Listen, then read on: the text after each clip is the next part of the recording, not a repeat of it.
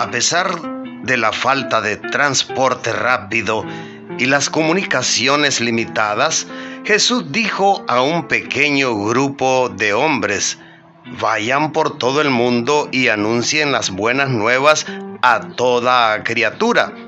Eso lo leemos en Marcos capítulo 16 y versículo 15. Parecía una misión imposible. Han pasado dos mil años y la orden sigue en pie. Todavía se oye al maestro decir, iglesia, discípulos, creyentes del siglo XXI, vayan por todo el mundo y anuncien el Evangelio a todos. Mi amigo y mi amiga, y en especial mi hermano y hermana en Cristo. Yo pregunto, ¿por qué dijo Jesús, vayan por todo el mundo y a toda criatura?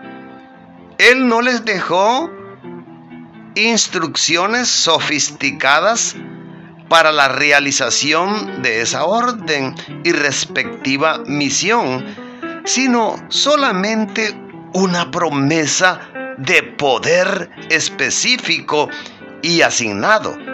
Recibiréis poder. En pocos días serían revestidos de ese poder cuando la promesa del Espíritu Santo se cumpliera.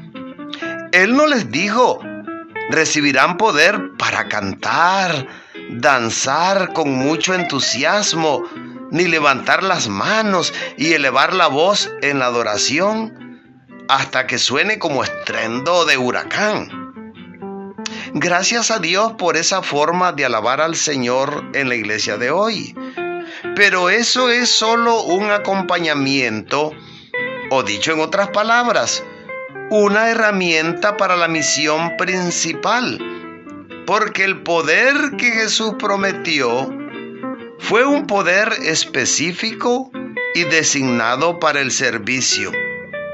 Mi amigo y mi amiga, Jesús antes de ascender al cielo dijo a sus discípulos, cuando venga el Espíritu Santo sobre ustedes, recibirán poder y serán mis testigos. Eso usted lo puede leer en Hechos capítulo 1 y versículo 8. Como vemos, la promesa de poder era para el servicio.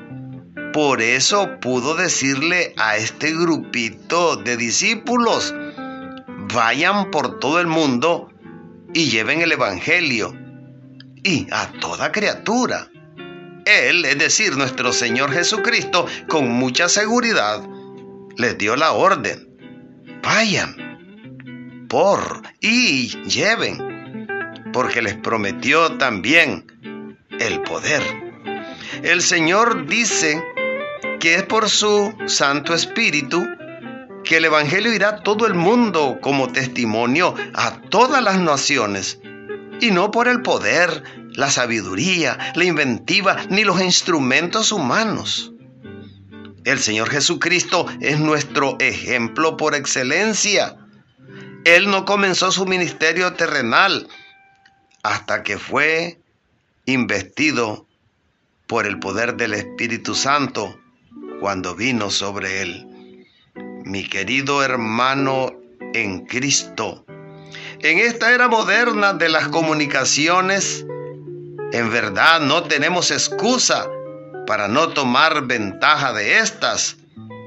Pero no olvidemos que un mensaje divorciado del poder del Espíritu Santo no hará el efecto deseado por Dios.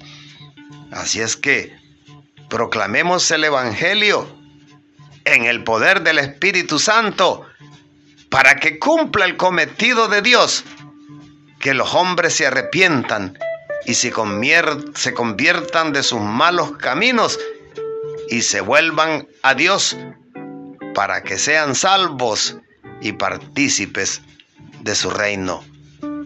Dios le bendiga.